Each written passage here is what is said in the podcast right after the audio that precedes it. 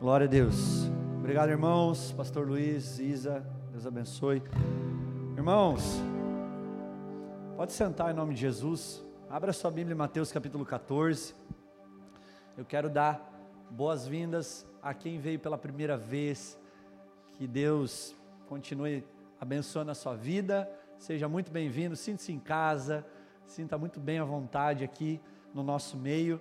Você que é visitante aí pela primeira vez pelas redes sociais também. O nosso muito obrigado. Amém? Tem alguém visitante aqui pela primeira vez? Amém. Sejam bem-vindos. Que Deus abençoe. Fique tranquilo que nós não vamos chamar para frente para vocês, tá? Isso aí pode ficar bem tranquilo. Muito obrigado, minha esposa querida. Isso aqui é minha esposa, tá, gente? Mateus capítulo 14, versículo 22. Irmãos, eu, eu acredito que são dias que nós temos que ser violentos com a passividade. Temos que ser violentos contra a nossa incredulidade muitas vezes. Eu acredito que a palavra de hoje não foge muito daquilo que o Senhor tem direcionado aos nossos corações. Então vamos ler juntos Mateus 14, 22.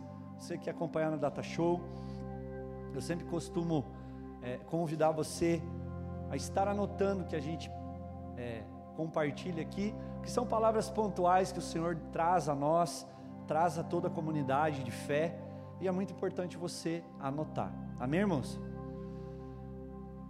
Logo a seguir, isso foi depois da multiplicação dos pães e peixes, Jesus fez com que os discípulos entrassem no barco e fossem adiante dele para o outro lado, enquanto ele despedia as multidões. E tendo despedido as multidões, ele subiu ao monte, a fim de orar sozinho. Ao cair da tarde, lá estava ele só. Entretanto, o barco já estava longe, a uma boa distância da terra. João aqui, ele faz uma referência cruzada em João 6,19, que diz que aproximadamente 5 a 6 quilômetros de distância. Açoitado pelas ondas, porque o vento era contrário. De madrugada, Jesus foi até aonde eles estavam, repitam comigo, andando sobre o mar. Andando sobre o mar. Você já deve ter ouvido falar sobre essa passagem muito conhecida. Os discípulos, porém, vendo andar sobre o mar, eu acho que eu ia fazer a mesma coisa aqui, ficaram apavorados e disseram: É um fantasma! Vocês imaginam, irmão? que loucura isso aqui. E tomados de medo gritaram. Mas Jesus imediatamente lhes disse: Coragem, sou eu. Nessas horas, nem se fosse meu pai, irmão, eu acho que não tenho medo. Então Pedro disse: Se é o Senhor mesmo, mande que eu vá até aí, andando sobre as águas. Jesus disse: Repita, venha, venha. Faz assim, venha. Venha quem está em casa, venha. E Pedro, descendo do barco, andou sobre as águas e foi até Jesus. Reparando, porém, na força do vento, teve medo e, começando a afundar, gritou: Salva-me, Senhor. E prontamente Jesus, estendendo a mão, o segurou e disse: Homem de pequena fé, por que você duvidou? Subindo ambos para o barco, o vento cessou. E os que estavam no barco adoraram, dizendo: Verdadeiramente o Senhor é o Filho de Deus. Estenda a mão para cá, ore por mim. Espírito Santo, obrigado pela tua santa palavra e por cada coração que está aqui nessa noite. Sabemos que a tua palavra é semente, então que cada solo, cada coração possa receber essa semente com alegria e que possa continuar, continuar, Pai, nesse caminho de fé. Espírito Santo, Tu tem total direção, Pai, das minhas palavras aqui. Que eu não venha falar, mas o Senhor, através da minha vida, nos orienta, nos disciplina, nos encoraja, Pai, nesta noite aqui. Assim nós oramos e te agradecemos em nome de Jesus. Irmãos, em primeiro lugar, a primeira coisa que eu aprendo aqui é que Jesus, ele é o Senhor absoluto de todas as coisas. Salmos 93, 4 diz que o Senhor no alto é mais poderoso que a voz de muitas águas, e é mais poderosa do que as ondas do mar.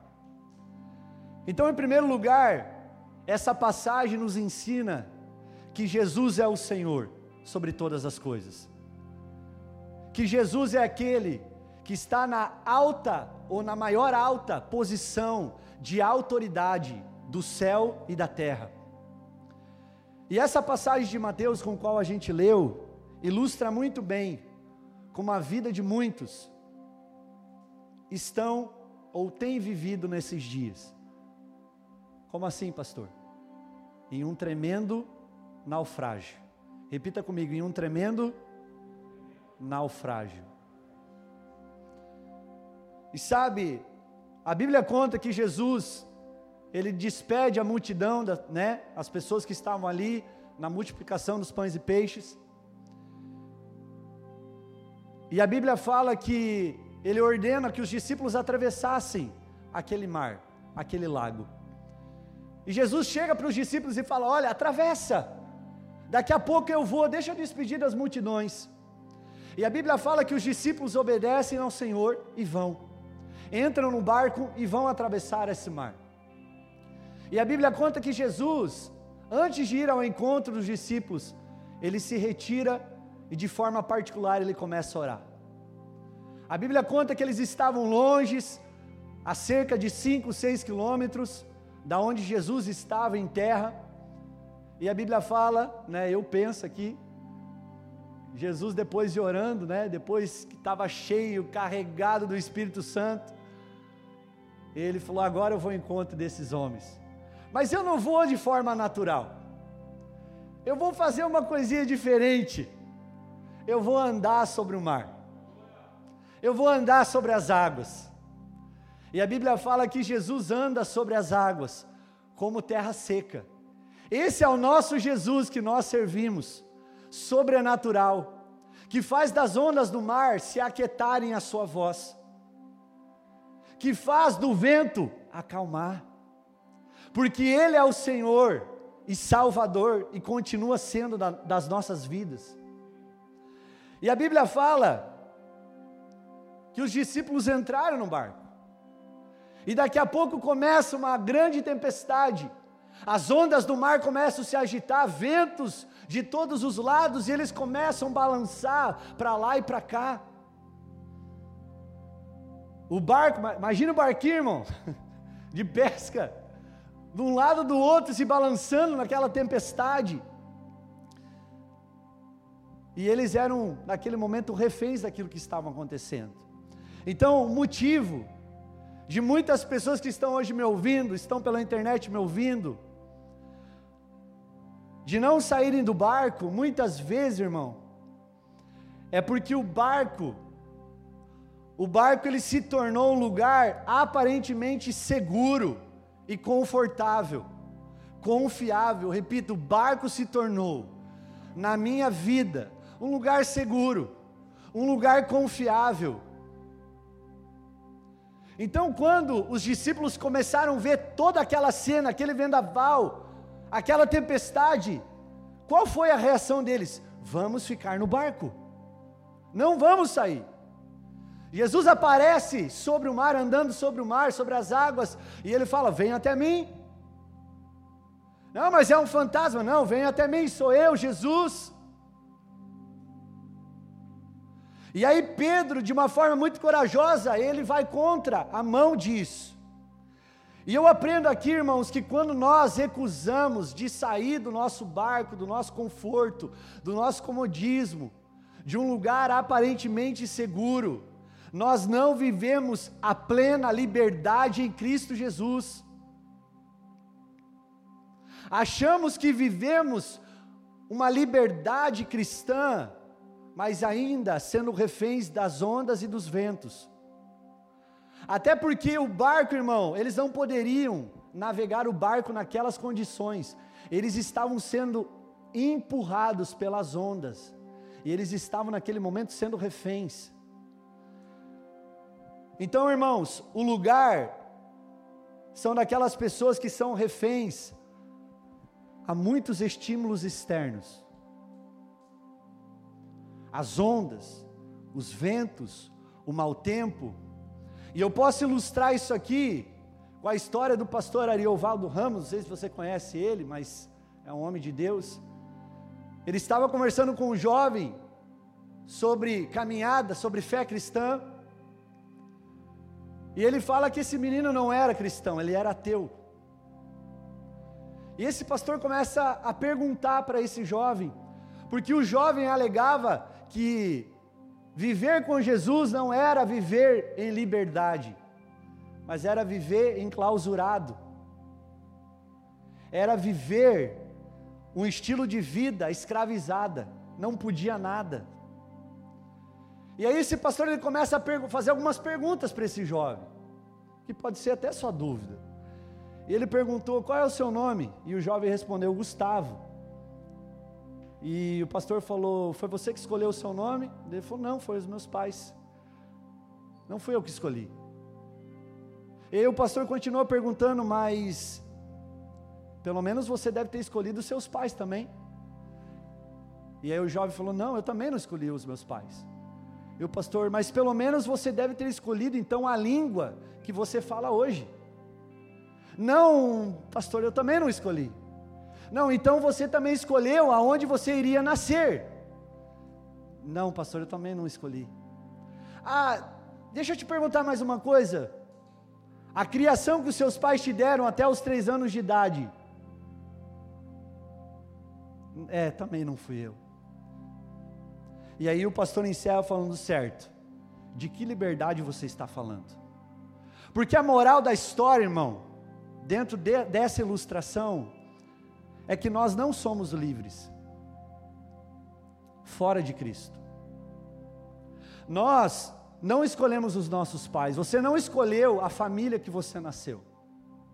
Você não escolheu a nacionalidade, a naturalidade com qual você é. Você não escolheu os pais que seriam seus, o seu pai e a sua mãe. Nós, irmãos, fomos reféns, e somos reféns de acontecimentos, de traumas, de muitas vezes decepções, feridas, medos, abusos, traições. Nós funcionamos que nem as ondas e os ventos dessa ilustração e desse texto, arrastando o barco da nossa vida em lugares que nós não gostaríamos muitas vezes de estar, indesejáveis à nossa vida.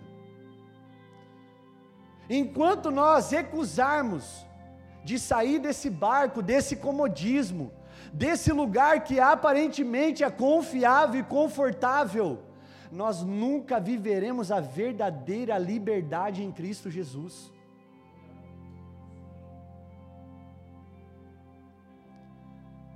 Então, enquanto nós não nos tornarmos verdadeiros discípulos, nós nunca vamos desfrutar da verdadeira liberdade em Cristo.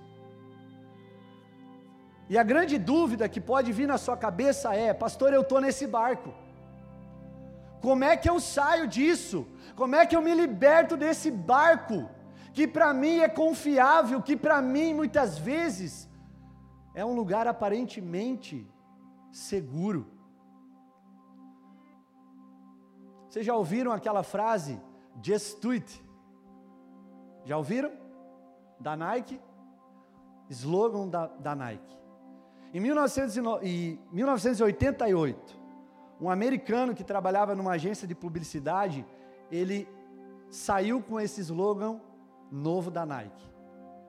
Just do it, que significa simplesmente faça.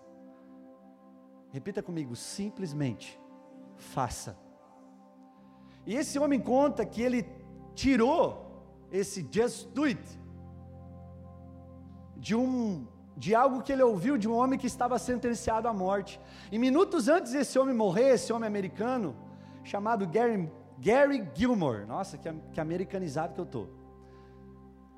Ele disse minutos antes de ser liquidado: Let's do it, que significa vamos fazer. Então, através disso, a Nike usou, né, trouxe dessa frase just do it. Simplesmente faça. Tá, o que, que a Nike quis dizer com esse slogan? E o que, que tem a ver isso com nós? Em outras palavras, chega de desculpas. Simplesmente faça aquilo que Jesus já colocou no seu coração. Sabe o que está acontecendo no Oriente Médio? Lá para aqueles lugares de Israel, para aqueles lugares que só tem bomba, irmão. Os irmãos, os judeus, eles estão se convertendo a Jesus, e no mesmo dia estão convertendo outros irmãos que já estão se batizando. E sabe qual que é o nosso problema brasileiro? A gente acha que a gente tem que ficar a vida inteira se preparando para dar algo que Deus já deu para nós. É só nós compartilharmos aquilo que Ele já nos deu. Pastor, mas eu não sei da Bíblia. Fale aquilo que você sabe. Fale aquilo que Jesus fez da sua vida até hoje.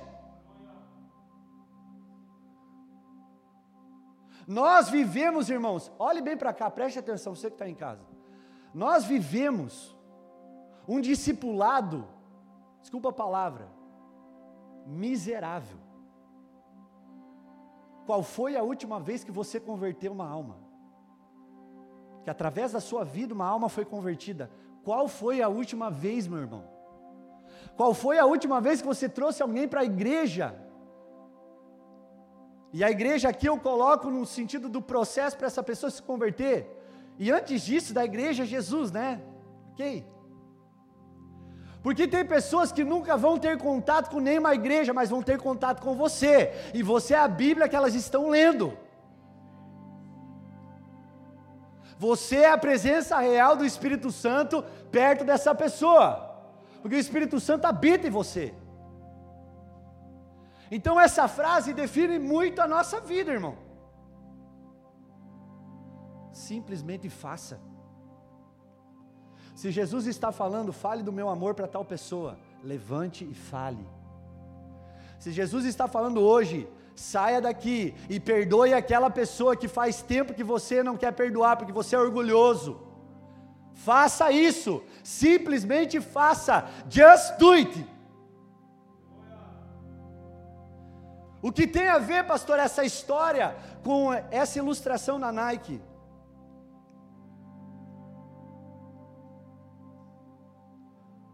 É o desafio de a gente fazer aquilo que Jesus já falou para nós fazermos. Há coisas, irmãos, que você não precisa espiritualizar, faça.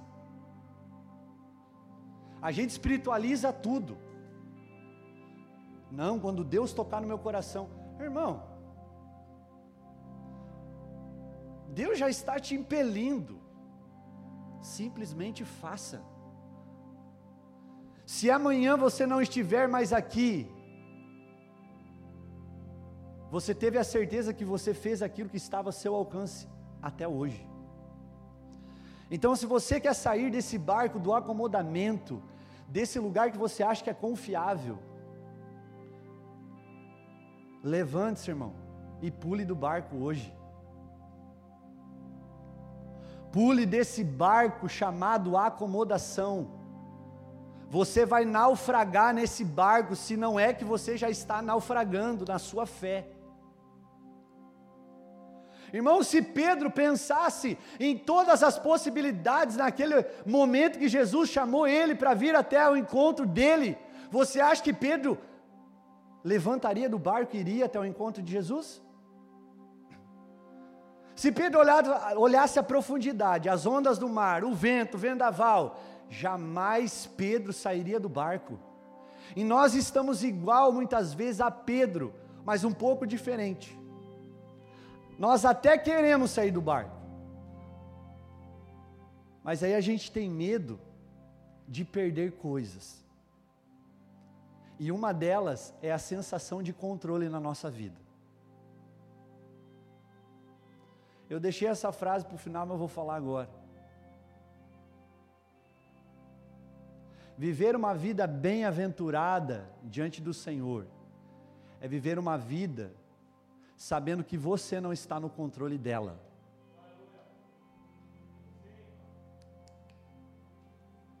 Enquanto você achar que você está no controle, você está no barco. E eu parafraseei essa frase do Jurassic World.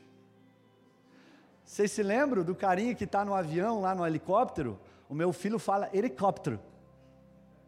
E daí eles estão no helicóptero, daí está a mulher que cuida do parque, né? E o cara é o dono do negócio. E aí ele vira para ela e fala: Como é que estão as pessoas? Estão satisfeitas? Ela fala: Sim. E os dinossauros estão satisfeitos? Ela fala: É, não dá para mensurar os dinossauros. Daí ele falou: Como que não? Olhe nos olhos dele, você vai ver como vai dar para mensurar se eles estão legal ou não. E dele vem com essa máxima: Ter uma vida feliz é entender que você nunca, nunca, jamais está no controle dela. Então, sabe qual é o nosso problema? É que você não dá espaço para Jesus fazer o sobrenatural na sua vida. Porque ainda você quer sentir as tábuas do barco nos seus pés.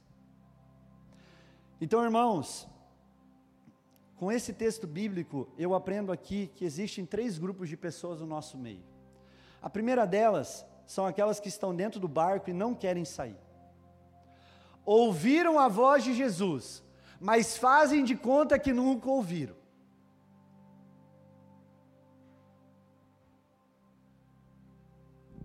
Como é que o irmão veio agora e está mais maduro do que eu? Porque você ouviu a voz do Senhor, mas preferiu ficar no barco, e a decisão é sua. A decisão não é do pastor, a decisão não é da liderança desta igreja, a decisão é individual, é sua. Você que me assiste, é sua decisão. A decisão de você querer permanecer no barco é sua. Queremos viver o sobrenatural, sim ou não? Será? Eu vou perguntar de novo, aí você responde com sinceridade, tá? Queremos viver o sobrenatural do Senhor sobre a nossa vida? Então por que, que você continua no barco, meu irmão? Entrega logo o controle, filhão. Just do it. Simplesmente pule do barco e saia fora. Mas nós temos um segundo grupo de pessoas. Aqueles que saíram do barco, mas afundaram enquanto estavam indo em direção a Jesus. E é muito louco, irmão, porque quando a gente conhece Jesus, a nossa fé é ativa. Sim ou não? Tem culto? Tô lá. Tem evento? Tô lá. Tem vigília? Sou o primeiro.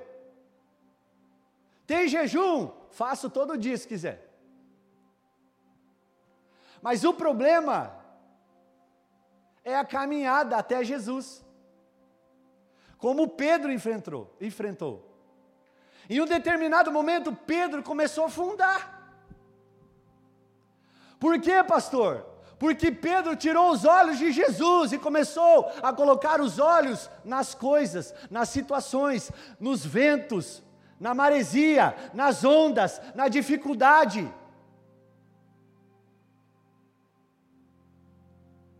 Sabe por que, que às vezes você parou até aqui? Porque você começou a tirar os olhos de Jesus e começou a colocar os olhos em coisas que foram criadas por Ele. E sabe qual é a maior arma do diabo nesses dias, meus irmãos? Não durmam, por favor. A distração. O diabo não vai te tirar da igreja, ele vai te distrair aqui dentro. Ele não precisa te tirar daqui. Porque às vezes, mesmo dentro da igreja, você está fraco e você está distraído. Irmãos, sabe o que é uma pessoa distraída? É uma pessoa que não sabe de onde ela toma soco e tapa. Estou usando aqui de forma figurativa, tá? Você viu? Hã? Não viu? Hã? Aonde?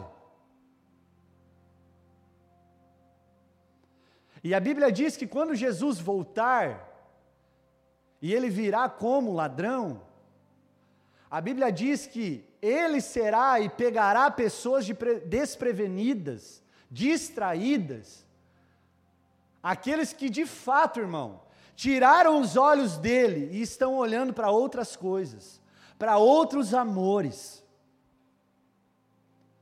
Para nós que estamos com os olhos fitos em Cristo, a Bíblia fala que para nós não será uma surpresa, nós estamos aguardando pacientemente, de forma ansiosa, a volta do Senhor Jesus. Nós não estamos vivendo nas trevas. Então, esse texto, irmão, é muito profundo.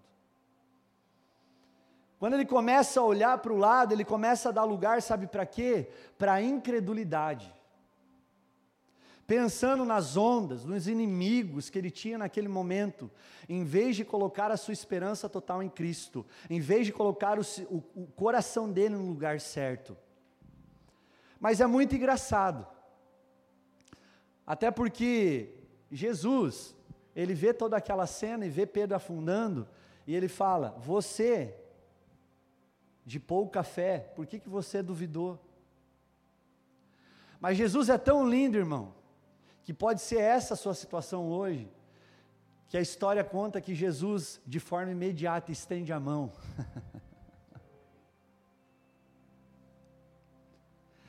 e Ele conhecendo a nossa fraqueza, a nossa incredulidade, a nossa falta de fé, irmão, muitas vezes, ou a nossa pequena fé, ele está ali do nosso lado pronto para nos ajudar.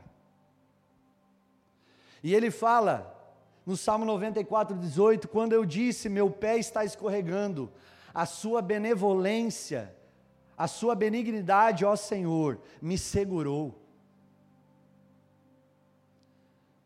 Ele diz no mesmo salmo, um pouco mais para frente: Eu nunca vou te deixar, eu nunca vou te desamparar.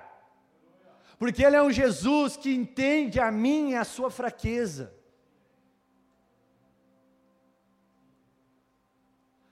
Então é normal ter pouca fé? Não. A nossa oração é pedir para o Senhor: Senhor, aumenta a nossa fé aumenta a nossa fé. Está muito pequena e eu estou afundando. E eu não quero afundar, eu quero chegar até onde você está. Eu quero ser como um bom soldado de Cristo, que guardou a boa carreira da fé e foi até o fim. Mas existe, irmão, o terceiro grupo, aqueles que saíram do barco e se encontraram com Jesus. E eles não quiseram ver nada, eles só quiseram ver Jesus. E eles pularam do barco e foram até o encontro dele, assim como Pedro. Eu vou falar um testemunho meu particular, que pode ser, alguns já sabem desse testemunho, mas pode ser um encorajamento para você. Quando Jesus falou para mim sair da onde eu estava, eu não olhei situação financeira, minha esposa está aqui sabe. Eu não, eu não sabia se eu teria feijão e arroz no meu prato. Mas quando ele falou, saia da onde você está, eu pulei do barco na hora. Eu falei, eu quero andar sobre as águas. Pastor, mas tu não afundou nenhum momento. Afundei. Porque tirei os olhos dele. Porque comecei a colocar os olhos em expectativas erradas, em motivações erradas. Irmão, você nunca quer se decepcionar. Coloque a sua motivação, o seu propósito, a sua esperança nele.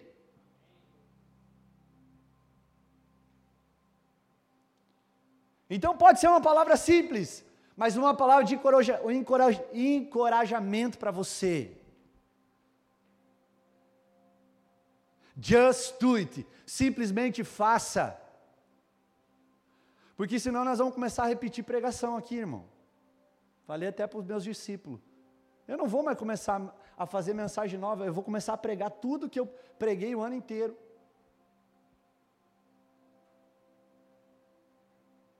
Porque se a gente não entender que depende de nós, irmãos, nós dermos o primeiro passo de fé, não tem como Jesus nos segurar pela mão. Vocês estão me entendendo? Aleluia. Tá, pastor, e como é que está a tua situação? Irmão, estou procurando olhar só para Ele. É fácil? Não. Mas eu sei que é recompensador, vai valer a pena. Então, meus queridos, quando nós decidimos abandonar o barco e andar sobre as águas, Jesus nos mostra que grandes coisas nós podemos fazer obedecendo a Sua voz. Andar sobre as águas, só Jesus e Pedro andou. Eu não encontro em nenhum outro lugar na Bíblia que fale que alguém andou sobre as águas do que eles dois. Pedro pode ser um cara sem noção, mas foi um cara de fé, que olhou para Jesus, que teve coragem. Aonde estão os jovens dessa geração corajosos? Aonde estão os jovens destemidos que dão a cara a tapa lá fora? Aonde estão? Aonde estão?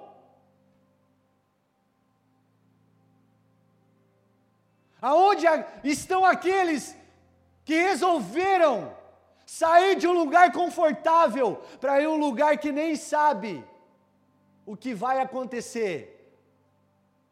Mas ter a convicção de que Deus está cuidando de cada detalhe. As profecias que você recebeu anteriormente na sua vida, sabe quando vão se cumprir? Porque você é uma profecia autorrealizável. Depende de você, querido.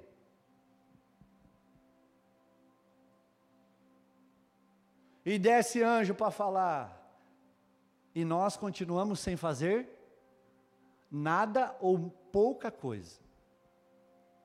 Então, irmãos, quando nós ouvimos a voz do Senhor, saímos do barco e andamos em direção a Ele, Ele pode nos capacitar a fazer coisas que ao mesmo tempo nós poderemos pensar que seriam impossíveis. Ele pode nos levar, através de dificuldades e provações, a enfrentar o sobrenatural com Ele. Então, irmãos, eu concluo a minha mensagem de hoje dizendo para você: seja ousado. Seja ousado. Seja ousado. Seja ousado. Seja ousado. Seja ousado. Seja ousado. Seja ousado. Seja ousado seja ousado. Ele falou comigo: faça, simplesmente faça. Pare de ficar se perguntando, pare de ficar se questionando. Ah, mas e se der errado? Deu errado, mas pelo menos você tentou senão você vai ficar a vida inteira se lamentando, irmão, de coisas que você poderia fazer para Ele, de uma forma muito simples. Se lembram dos judeus convertidos? Que eram convertidos hoje, amanhã já estavam fazendo discípulos. Se lembram? Os relatos e os noticiários dizem, até onde eu sei, eu li, e esses noticiários são, são atuais, falam que eles são considerados por muitos naquela região como um bando de loucos. Ou você acha que eles não estão correndo risco de vida? Irmãos, nós temos o privilégio de vir para a igreja falar de Jesus na rua, onde nós quisermos e nada acontece. Lá, se alguém pegar eles falando de Cristo, o Messias, eles são presos e torturados até a morte, decapitados, flagelados até a morte. Então, irmão, pega essa palavra, sabe? Por favor, Se Jesus ele está falando para você perdoar, perdoe. Se ele está falando para você amar, ame. Se ele está falando para você doar algo, doe. Se ele está falando para você negar a si mesmo e morrer, faça isso. Simplesmente faça, just do it. E quando te perguntarem por que você está fazendo, você responde assim: simplesmente porque Jesus me mandou, me pediu. Por que você mudou, irmão? Porque Jesus pediu para mudar. Por que, que você não sai mais comigo para beber um pouquinho, para fazer festinha aí fora? Porque Ele pediu para mim viver em santidade. E a graça me alcançou, e agora eu vivo em santidade, em pureza no meu coração. Ah, você era o cara da turma? É, eu era o cara da turma, mas agora eu sou o cara de Jesus. Ele pediu para mim influenciar vocês. Você quer experimentar? Irmãos, o que falta para nós é um pouco mais de fé no nosso coração. Amém? E é cumprindo essa vontade do Senhor que nós vamos se tornar cada vez mais semelhantes a quem Ele é. O segredo para uma vida bem-aventurada, irmão, o verdadeiro discípulo, é aceitar que você jamais está no controle dela. Fique de pé em nome de Jesus. Eu quero orar. Eu quero fazer um pouquinho diferente de hoje, Luiz. Eu quero fazer algo aqui. Isso eu peço para fazer algo um pouquinho mais acelerado aí. Nós precisamos romper com a nossa incredulidade, irmãos nós precisamos a voltar a olhar para Ele.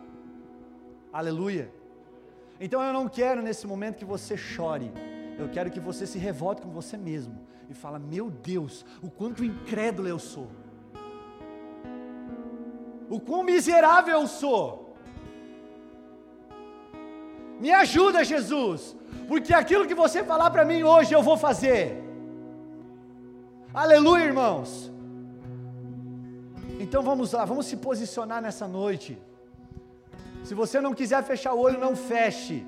Mas eu quero que você comece a orar com o Senhor nesse momento e comece a pedir para Ele: Jesus, fala comigo. Fala comigo nesse momento. Fala comigo nesse momento. Fala comigo nesse momento. Aquilo que você pedir para mim, Jesus, você que está em casa, aquilo que você pedir para mim, eu vou fazer.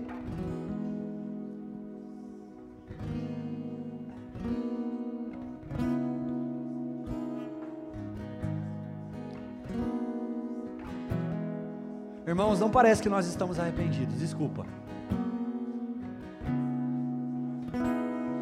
Seja violento com a sua incredulidade. Seja violento. Os irmãos que estão atrás, da mesma forma.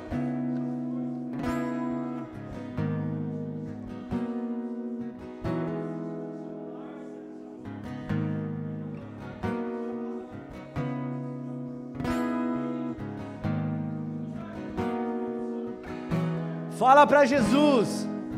Jesus, eu sei que a tua mão está estendida para me tirar desse lugar. Aonde eu estou afundando. Me ajuda.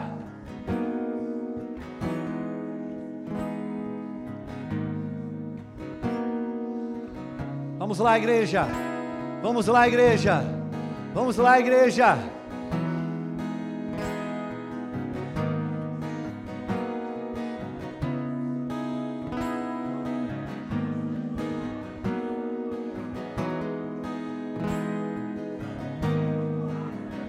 Aonde estão os homens como Pedro? Mulheres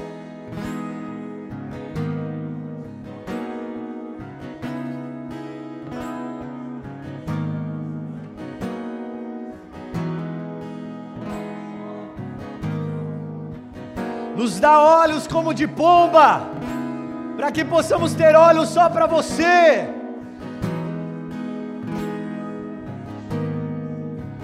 Rompe, Pai, rompe Rompe nessa geração, Espírito Santo.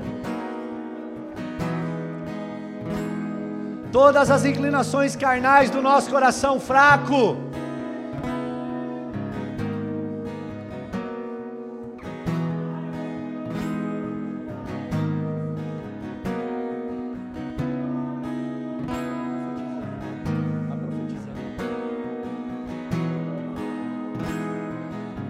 Espírito Santo, nós oramos nessa noite e nós te pedimos, assim como essa frase diz, simplesmente faça, que não venhamos estar preocupados como, de que maneira, mas revestidos do poder do Espírito Santo, fazer aquilo que Jesus está nos pedindo. Nem por força, nem por violência, mas pelo Espírito de Deus. Aonde estão os homens e mulheres cheias do Espírito Santo nessa casa?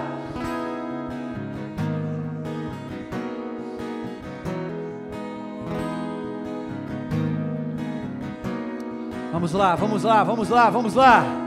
Rompa com a sua religiosidade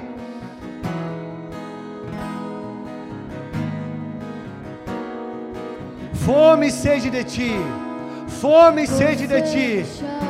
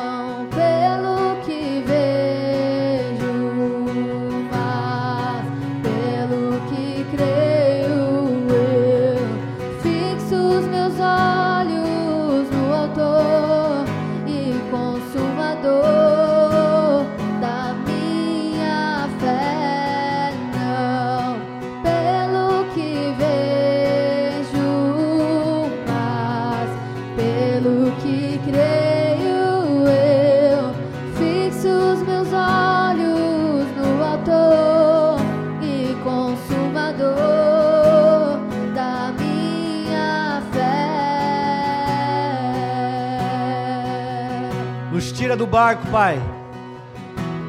Ou melhor, que nós venhamos se posicionar sair desse barco. O Senhor está nos chamando nessa noite. Saia, levante-se e ande sobre as águas. Venha até mim, venha, venha.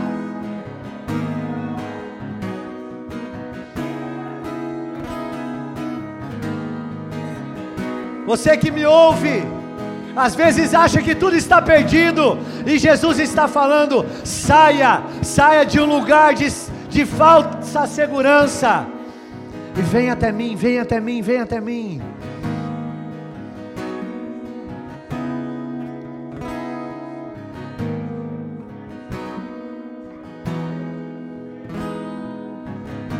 Oh Espírito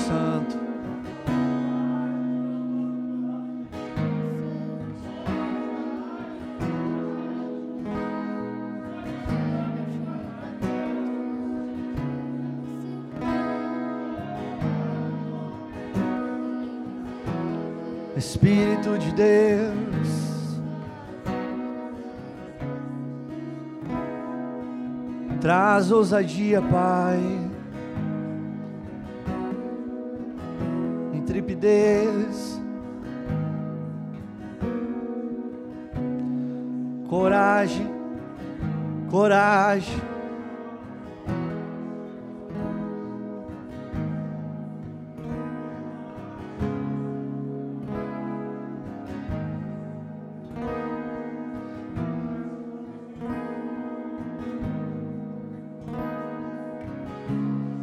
Decida nessa noite se você quer ser como Pedro ou como os demais discípulos. Que a tua doce voz, Espírito Santo, fale com cada vida que está aqui.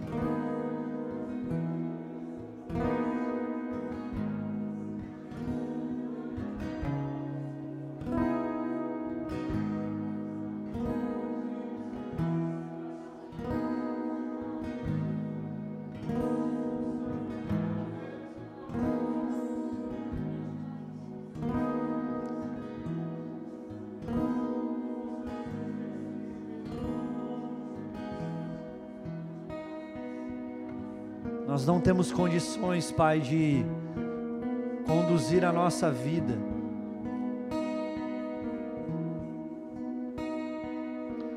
Mas queremos muitas vezes tomar conta dela, nos ajuda. Nós confiamos na tua liderança. Nós confiamos na tua liderança sobre nós. Nós confiamos que obedecendo a Sua doce voz, iremos fazer obras até maiores do que você sobre a terra.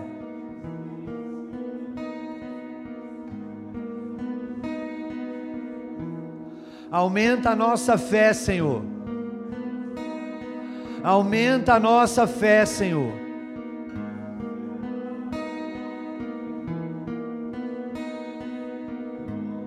O texto não estava falando que Pedro não tinha fé, mas que ele tinha pouca fé. Aumenta a nossa fé, Espírito Santo.